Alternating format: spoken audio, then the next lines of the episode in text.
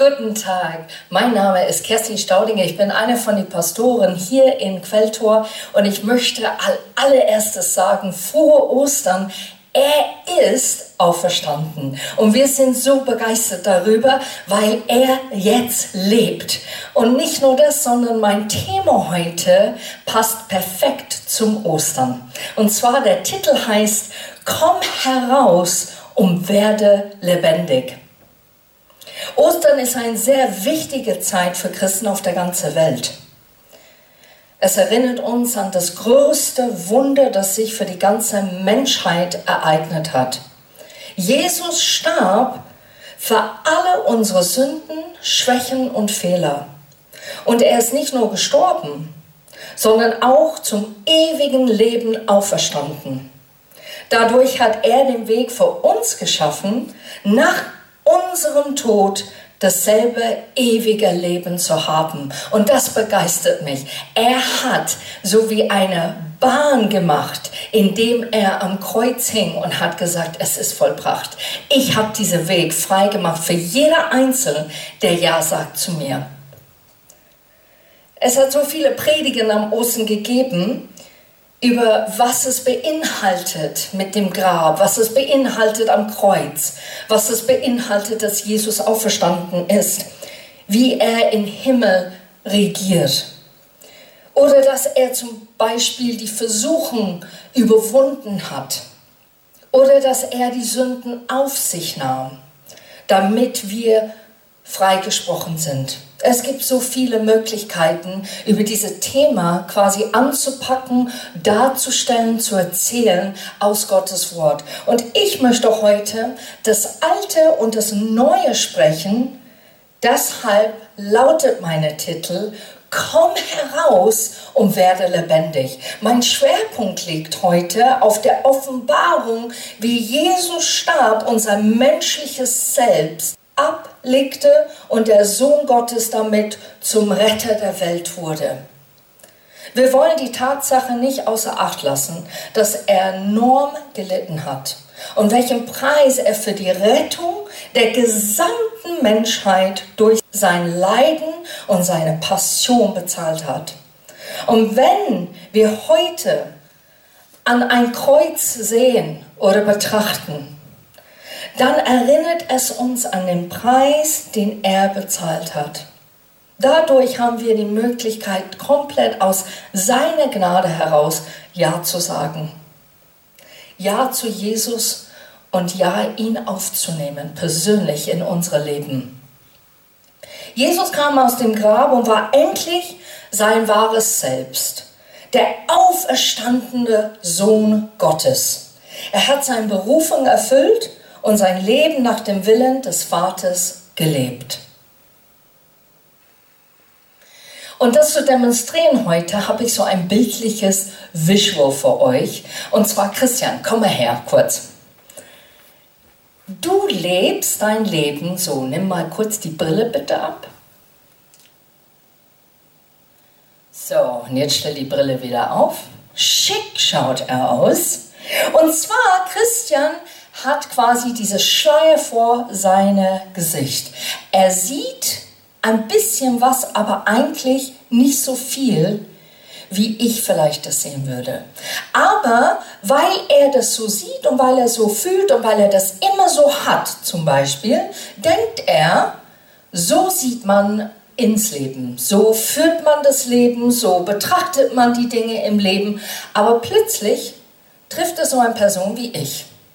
Und ich habe keine Schleier drauf. Und ich erzähle von diesen gigantischen Blüten, die draußen jetzt gerade sind am Frühling. Ich erzähle von die Farben, die jetzt gerade äh, sind in dieser Frühlingszeit und wie gigantisch alles so toll aussieht. Und dann merkt er und denkt, okay, irgendwas ist anders. Irgendwas ist anders zwischen er und mir. Danke, Christian. Diese Bild natürlich ist sehr lustig und sehr plakativ in dem Sinne, aber ich möchte etwas damit demonstrieren. Und zwar in unserem Leben laufen wir meistens so rum oder viele von uns laufen so rum.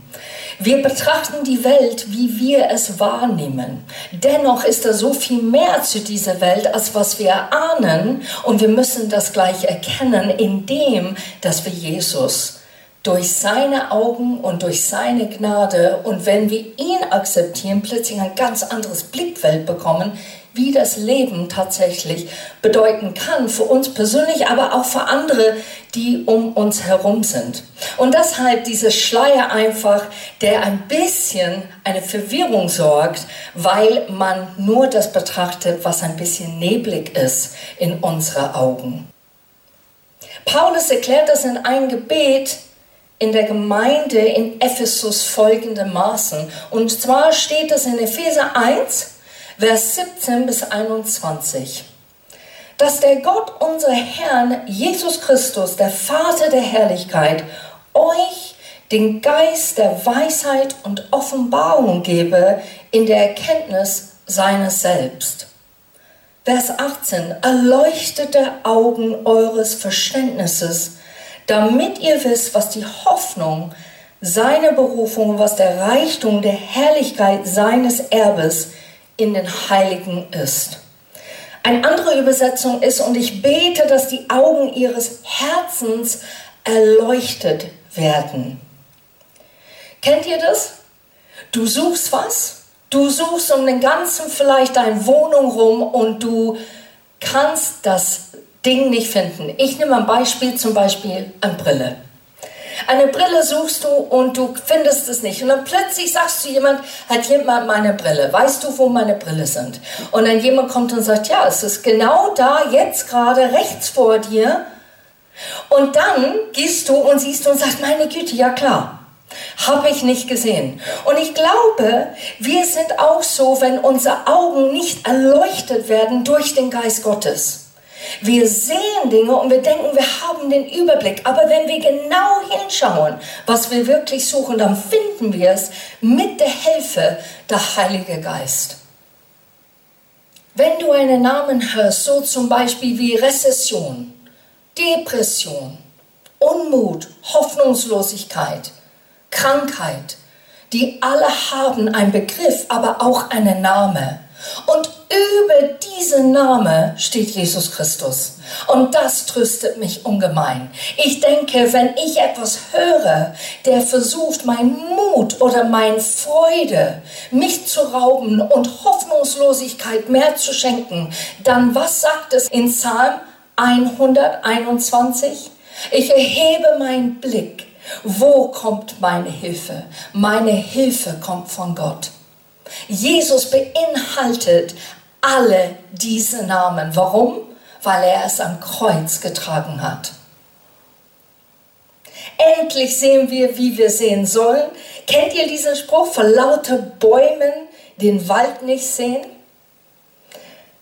Unser Leben ist so beschäftigt, diese Welt zu betrachten oder zu arbeiten oder zu überwinden, dass wir vergessen, dass es eine andere Welt gibt auf die wir unser Augenmerk eigentlich setzen sollten. Auf Jesus und wo er lebt. Das ist diese Welt. Die Schleier, die wir rumtragen, machen uns blind für die geistliche Welt. Doch wir können diese Schleier nur abnehmen, wenn wir Ja zu Jesus sagen. Ich glaube, wir sind so zivilisiert, so vernünftig geworden, wir nutzen unser Wissen und haben einiges aus unserer eigenen Kraft erschaffen, verwirklicht und wir denken, wir sind's. Wir haben es. Aber der Grund, was wir eigentlich auf dieser Erde sind oder warum wir auf dieser Erde sind, ist, weil Jesus sehnt sich danach, dass wir eine Beziehung mit Gott dem Vater haben sollen und dieser geistliche Aspekt nicht vergessen. Und dieser geistliche Aspekt wird oftmals vergessen in unserem Alltag.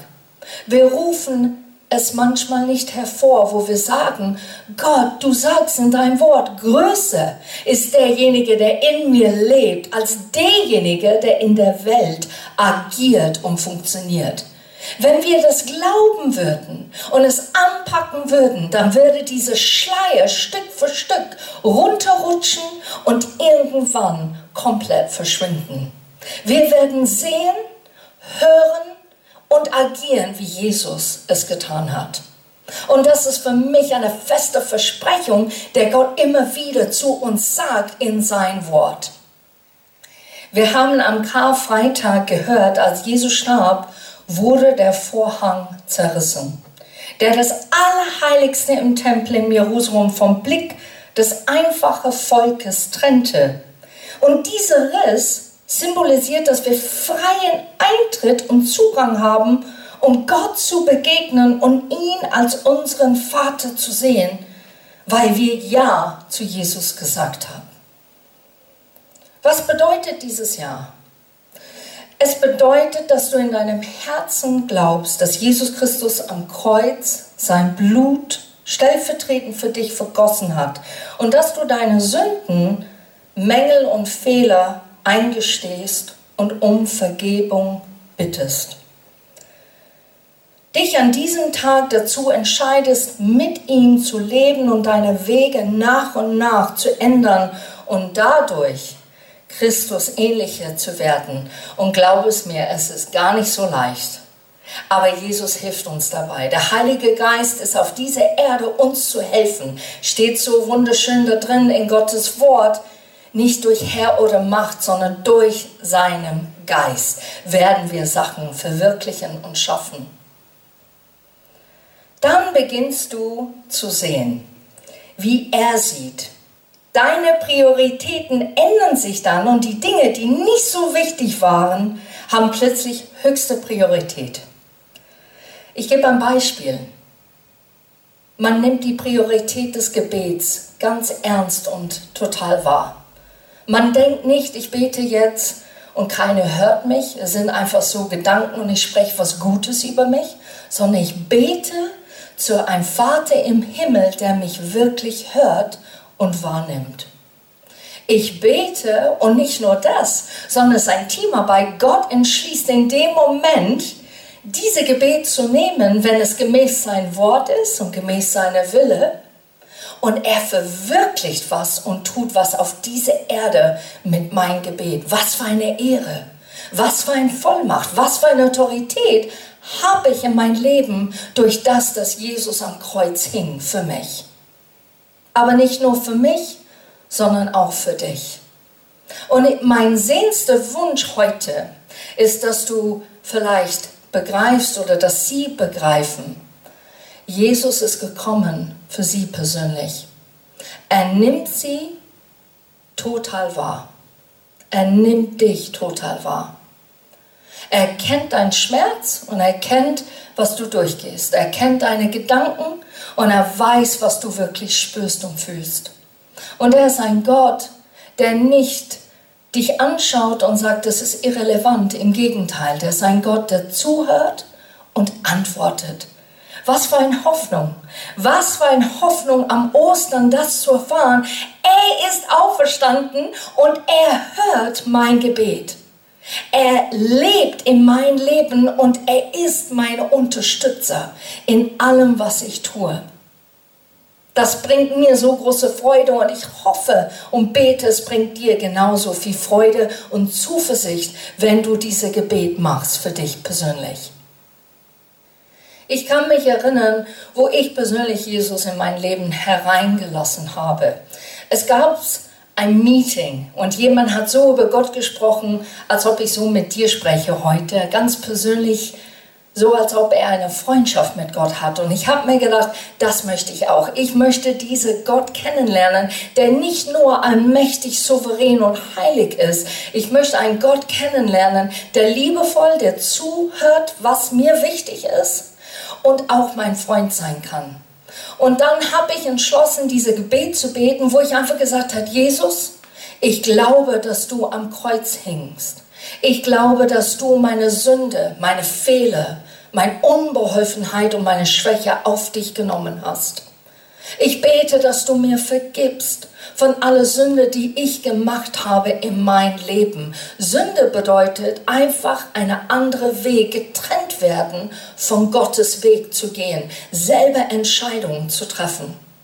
Und als ich das dann betete, habe ich dann gemerkt, wie eine absolut Frieden reinkam. Vielleicht wirst du nichts spüren, aber eine Entscheidung ist getroffen, indem man das betet. Ich habe einige Dinge dann erkannt nach dieser Zeit, wo ich entschlossen habe, mit Gott zu gehen. Ich habe erkannt, ihn zu akzeptieren voll und ganz und dass er mich akzeptiert voll und ganz mit meinen ganzen Schwächen und meiner ganzen Kurzsichtigkeit in so vielen Bereichen. Dass seine Wege so viel besser sind als meine. Und während ich vorher Dinge aus eigener Kraft getan habe, kennt ihr das? Du suchst Liebe, du suchst Anerkennung, du willst angenommen sein für wer du bist. Und deshalb machen wir immer ein extra Meile in manche Bereichen.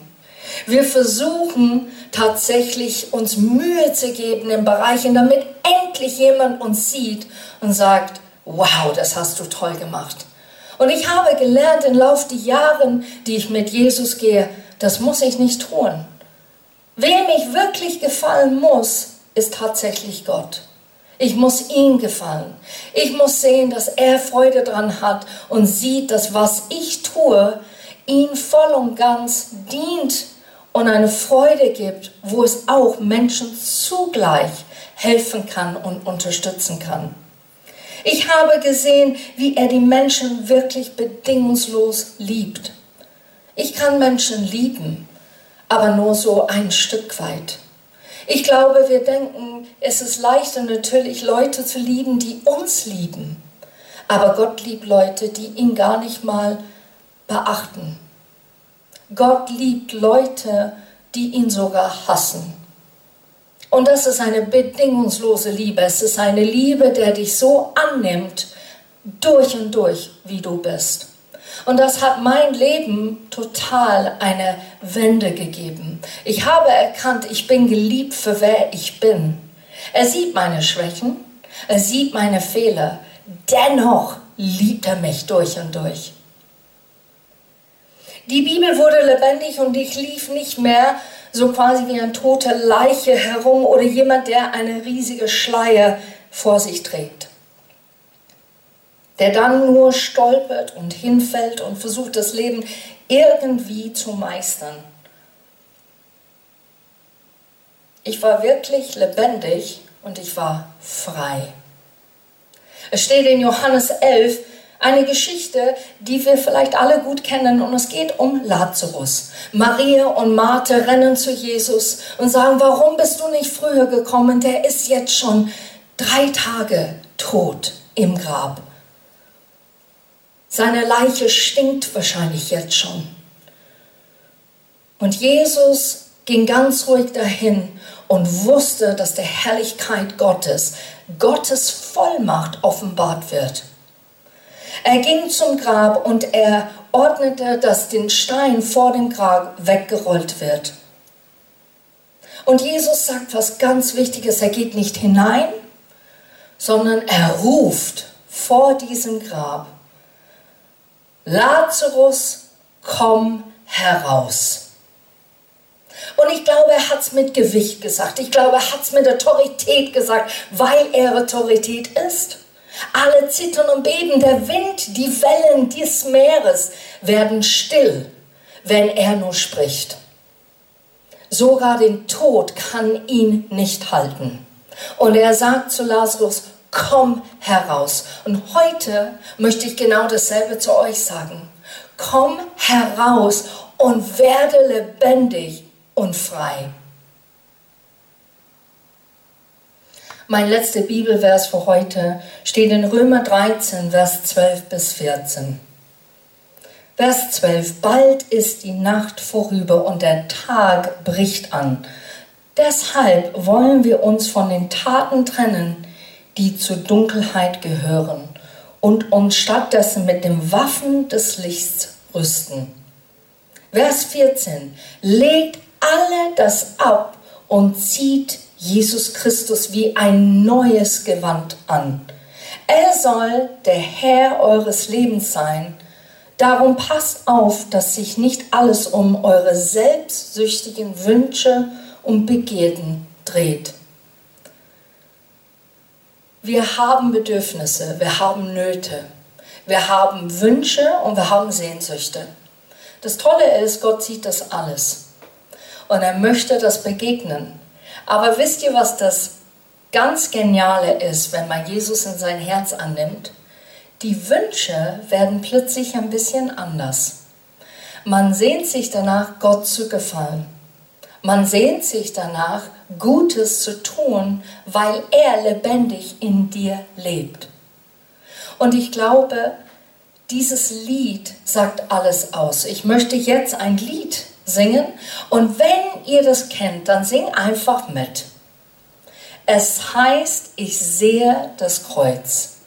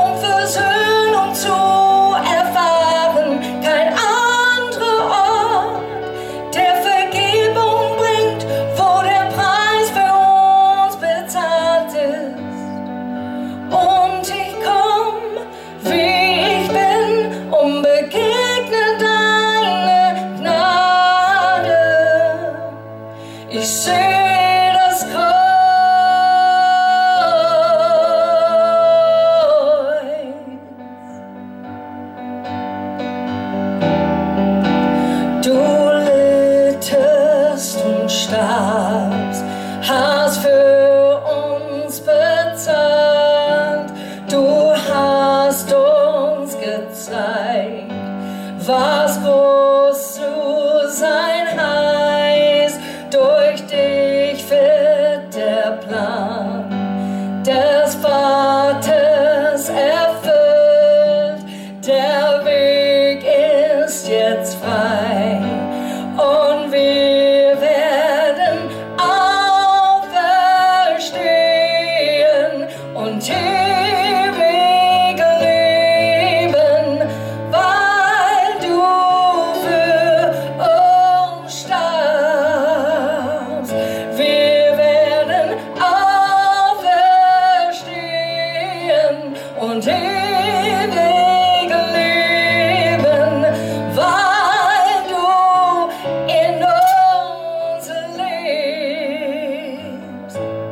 sing.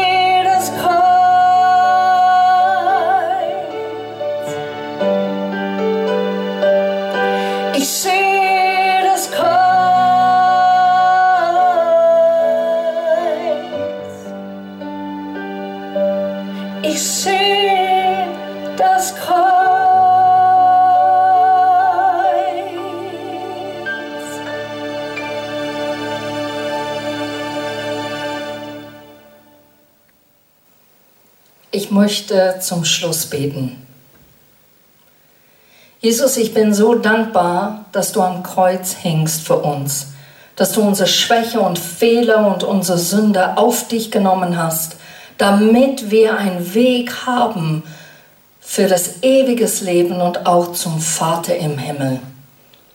Ich bete für jeder Einzelne, der noch einer Schleier mit sich trägt, dass sie den Mut haben, es abzulegen und Ja zu Jesus zu sagen. Ich bete für diejenigen, die ein Stück weit diese Schleier weg ist, dass die Mut haben, weiterzugehen und nicht die Hoffnung aufzugeben, in dir zu bleiben. Und für diejenigen, die schon Ja zu dir gesagt haben, und das Leben mit dir genießen und führen darf. Ich bete, dass wir immer merken, du bist der Gott, der uns hält, der uns sorgt, der um uns kümmert und uns Antwort gibt. Du bist der Gott, der uns hilft, Jesus zu zeigen auf dieser Erde. Amen. Vor Ostern, ihr Lieben, er ist wirklich auferstanden. Komm heraus und werde einfach lebendig. Und ich wünsche euch echt einen super Sonntag. Ich wünsche euch einen Tag, wo ihr wirklich Jesus in die Mitte stellt. Und ich danke für jeder Einzelne, der zugeschaut hat, zugehört hat und auch mitnehmen konnten, was Gott gesagt hat heute. Gott segne euch und die ganze Woche.